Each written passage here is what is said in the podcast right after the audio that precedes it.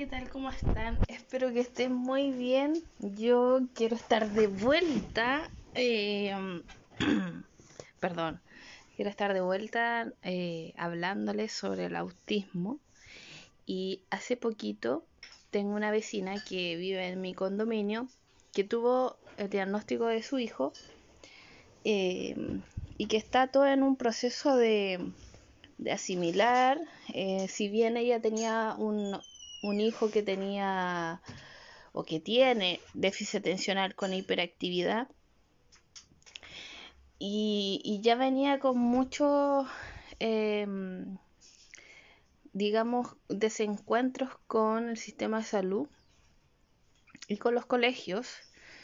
Eh, ya cuando hay un niño autista de por medio eh, se complica, estas barreras eh, existen, estas barreras eh, son difíciles de sobrellevar porque uno se siente sola. Em, bien, yo lo que les quería hablar en este podcast es sobre ese proceso de duelo que yo también lo viví y que me ha hecho recordar, empatizar mucho con esta vecina porque yo la veo con mucha rabia, está muy contenida. Eh, ella dice que eh, no tiene horas ahora en, en, pandemia. Es complicado tener horas con distintos médicos y profesionales del área que se especialicen en autismo. Eh, lo que necesita un niño autista, primero que nada, es el diagnóstico con un acompañamiento hacia la familia, hacia los padres, hacia los hermanos. Y eso acá en Chile, lastimamente, lastimosamente, digamos, eh, no existe. Eh, son muy pocos los, los profesionales que están capacitados para acompañar y, y dar esta noticia de una forma amable, empática, respetuosa, porque más allá de todo lo, lo que podamos pensar nosotros, eh, como sociedad vemos que un niño se le etiqueta como autista cuando es un niño tonto, retrasado o bien que quiere estar solo. Entonces, la mayoría viene con un prejuicio.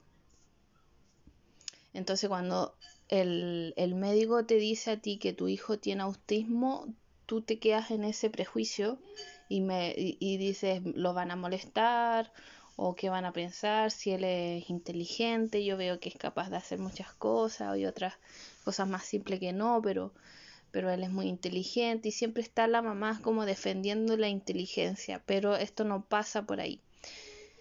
Eh, el profesional yo digo que tiene que estar eh, capacitado para explicar de una manera adecuada qué diagnóstico y qué es lo que conlleva y qué cosas tiene que hacer la mamá en ahora en adelante.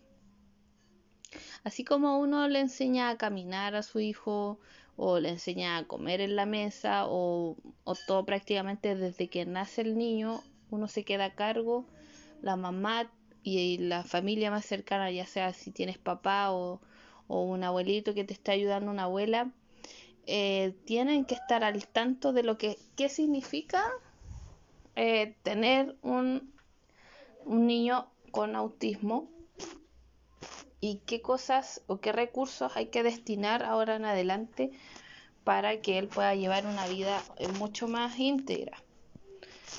Eh, no es el autismo un problema, es que esta vida no está hecha para los autistas. Hay mucho ruido, se acercan fiestas eh, que son donde se junta la familia, donde hay relaciones sociales, donde sabemos que en personas dentro del espectro estamos en déficit con estas situaciones, no sabemos manejar muy bien la ansiedad.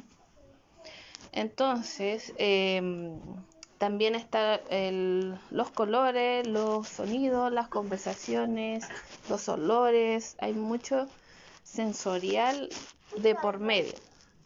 Cosa de que podamos mantener una vida mucho más tranquila y simple es difícil en esta sociedad que está acostumbrada a festejar por el mínimo, em, ya sea fiestas emotivas como la Navidad o Año Nuevo, pero también festejan em, varios varias fiestas, ¿cierto? O bien eh, eventos que van pasando, por ejemplo, si ganó un, equipo de fútbol, etcétera.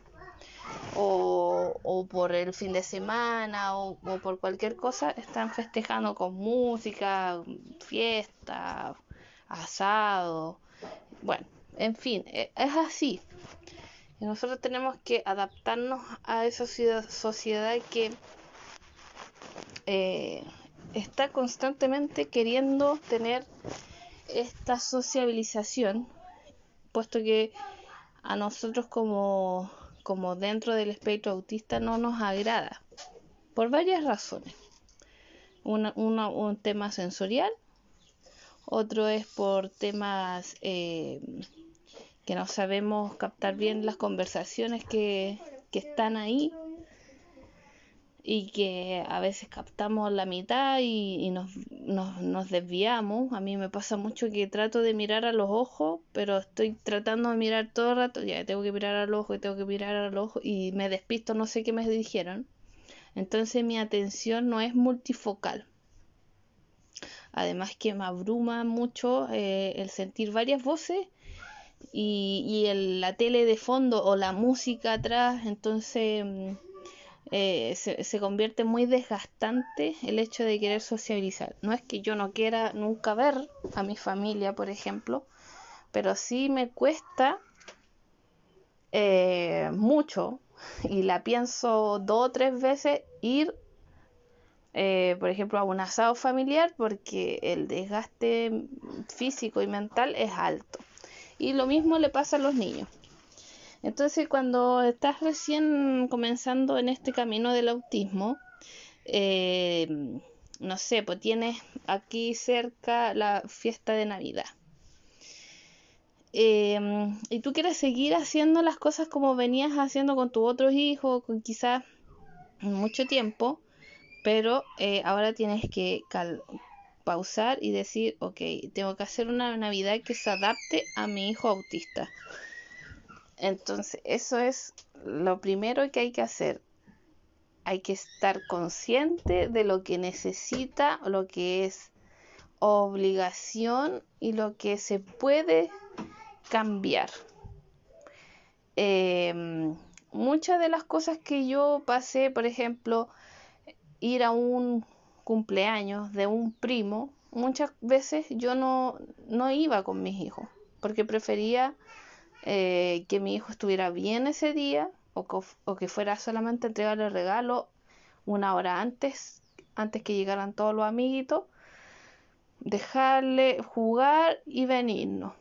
Esos eran como mis trucos, porque iba a ver a su primo, pero no iba a ver a los demás niños, porque los demás niños, como no tenían conocimiento de, de un niño autista, comienzan a hacer eh, juegos donde el niño autista queda eh, simplemente sin herramientas, sin estrategias para compartir o, para convivir en ese ambiente, en donde hay gritos, en donde hay eh, peleas por los juguetes, en donde hay un líder, todo eso es complicado y, y convierte la situación en estrés constante y llegan las crisis y llega la ansiedad y, llega eh, esto que les llamo yo, ya le dio em, la crisis emocional fuertes. Y es desbordante, hay grito, puede haber golpe a sí mismo, bueno, según como sea tu hijo, ¿cierto? Y lo mejor sería es que tú lo saques de ese ambiente y lo lleves a un ambiente totalmente diferente. Bueno, la, esa es la consulta que más me, me llega a mí por mis redes sociales, cómo yo abordo una crisis de un niño autista. Y yo te diría que tienes que descartar varias cosas.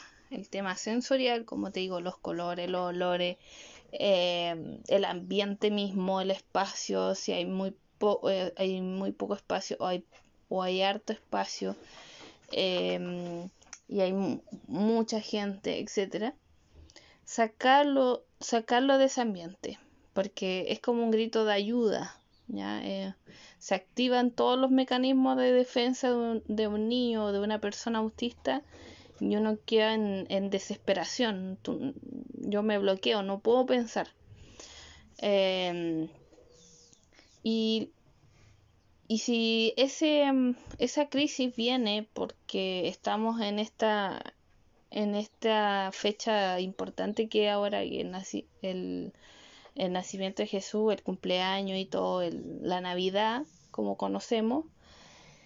Em, bueno, si es un tema de regalos, de que todos están abriendo sus regalos, hacerlo a la mañana siguiente o bien pasarle su regalo y que lo disfrute más tiempo. Yo, yo le adelantaba la Navidad, entre comillas, en vez de que lo abran a las 2 y tenerlo todo rato ansioso, eh, íbamos a buscar al, al viejito pascuero como a tipo 10 de la, de la noche. Entonces ahí ellos seguían su rutina porque ya después de esa hora ya empezaban con... Se, se ponían irritables porque ya esa hora ya estaban acostados, estaban acostumbrados a acostarse temprano. Entonces, hay que considerar que es importante para un autista seguir la rutina. Hay excepciones, eh, lo, sabemos, pero eh, no lo hagan así de pronto. Eh, todos los años va a venir la misma fecha, pero hay que, hay que ir adecuándose según la madurez también. Yo ahora grande, muy grande, ya puedo decir que puedo trasnochar un poquito más, pero al otro día para mí es agotador y sé que voy a estar eh, con pérdida de memoria y un montón de cosas que me pasan cuando no duermo mis horas o no duermo y no hago mi rutina, digamos. Eh, y, me siento muy molesta, o sea, ese día, al otro día estoy irritable. Y a los niños yo me he dado cuenta que también les pasa lo mismo. Entonces, eh, para evitar esos temas, ese, ese, malestar, eh, evitemos el, el, evento que causa eso. A ver, em, uno por los hijos hace grandes sacrificios. Y esto no es que uno haga un tremendo sacrificio, sino que estamos siendo empáticos con nuestros niños. Así como ellos nos necesitan para comer, para dormir, para abrigarse, ellos también nos necesitan para que nosotros podamos decidir y, y tener otro tipo de convivencia dentro de la familia. Entonces ellos necesitan que los papás seamos conscientes de sus necesidades, más allá de lo médico, más allá de las cosas que ellos puedan necesitar, de hacerse exámenes y toda esta eh, primera primera sensación que nos da el médico que hay que llevarlo a, eh, a, varios terapeutas y que lo revisen, que lo evalúen y que empiece con terapia, también necesitamos nosotros hacer este, em, este encuentro con nosotros mismos, a ver cómo estamos llevando nuestra familia, cómo queremos em, disfrutar de nuestra familia. Queremos ver siempre al niño autista llorando y sufriendo en estos temas sociales e impuestos por la sociedad o, o, queremos que él tenga una vida completamente íntegra. ¿Podemos celebrar Navidad? Sí, pero diferente. ¿Podemos celebrar Año Nuevo? Sí, pero diferente. Em, yo me acuerdo que una vez me llevaron a ver los fuegos artificiales en una plaza, en una ciudad que yo nací, y eh, mi corazón casi estallaba. así, así lo sentía. Mm, los, el estruendo lo sentía dentro de mi cuerpo. Era como que algo me estaba haciendo daño. Y lloré mucho. Mis papás obviamente no sabían de mi diagnóstico, entonces me expusieron en, en esa situación. y para mí fue bastante estresante, muy estresante. Recuerdo haber llorado mucho y no poder controlarme. Entonces, para, ellos también fue desagradable tener una niña que esté todo el rato llorando y querer salir, porque todo esto estaba lleno de gente. Entonces, lo ideal es no someter a un niño a situaciones estresantes para que haya eh, digamos para que no haya em, crisis. Estoy con mi hija y me está pidiendo que le abra una plasticina, entonces me despisto. bueno, la cosa es, así. Yo soy eh, mamá, tengo tres, no puedo estar sola. Eh, ese es mi hijo autista que está haciendo ruidos de dinosaurio. Bien, como les comento, a veces hay que hacer sacrificios, pero no son grandes. Si ves, si ves bien y analizas bien, estás haciendo algo por tu hijo que, que lo primero que tenemos que hacer es cuidarlos y amarlos y respetarlos, no querer cambiar. Hay ciertas herramientas que podemos usar, por ejemplo, audífonos, eh, un kit de emergencia con sus juegos favoritos, dejarlos que manipulen, no sé, un peluche o algo que les agrade, eh, balancearlos, eh, un montón de cosas, pero si vemos que esa mm, ese evento o, o, esa actividad que estamos haciendo, por ejemplo, llevarlos al mall para comprar regalos, evitémoslo a todo a toda costa. El mall es un es un lugar donde hay varias cosas. Yo noto mucho las luces. Yo tengo que estar con, con lentes y audífonos por la bulla porque siento siento todo el rato que algo está ahí, pero no sé qué. Entonces son las voces y no sé de quién. Si alguien me dice algo, yo no la escucho. Eh, aparte que uno va a vitrinear, entonces ves un montón de colores, formas, diseños, eh, todo. Entonces, todo eso, eh, la mente de un autista colapsa. Si podemos hacerlo, de que podemos, podemos. Yo cuando he salido y digo, ya, voy a ir al mall, pero me mentalizo para eso. Ahora adulta. Pero cuando era niña, mi mamá siempre me dice que yo lloraba y no soportaba estar en ninguna parte, que era muy mañosa. pero, pero bueno, así uno se manifestaba, ¿cierto? Su incomodidad.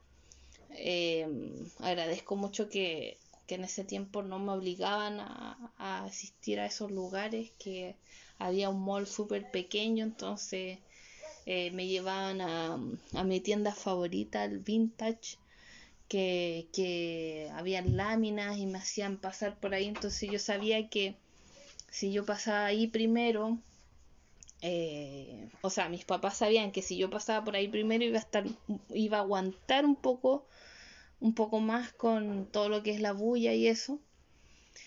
Entonces, em, hay que hacer pequeños sacrificios, pero vas a ver que tu hijo va a ir eh, desarrollando también cierta estrategia a medida que va pasando el tiempo y a medida que tú lo vayas conociendo, porque esta es la primera, eh, digamos, forma de que tienes para, para guiarlo en su camino, para guiarlo como cualquier otro niño que estés criando, pero este viene con algo muy especial que te va a dar mucha paciencia, te va a enseñar eh, a ser una mamá eh, que esté muy alerta a todos sus cambios y vas a celebrar cada uno de sus avances, vas a notarlos eh, mucho más que en cualquier otro niño y aparte que te va a sorprender.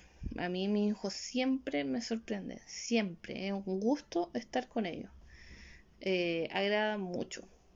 Así que bueno, espero que este relato te haya servido o te haya acompañado y si tienes a alguien, un familiar o alguien cercano que esté pasando por un duelo, que, que se les llama así, eh, que ha recibido un diagnóstico dentro del espectro autista, em, decirles que toda todo el sistema, el sistema salud y, educación está al debe con los niños autistas y no solamente con ellos, también con otras, con otros trastornos y con otras dificultades.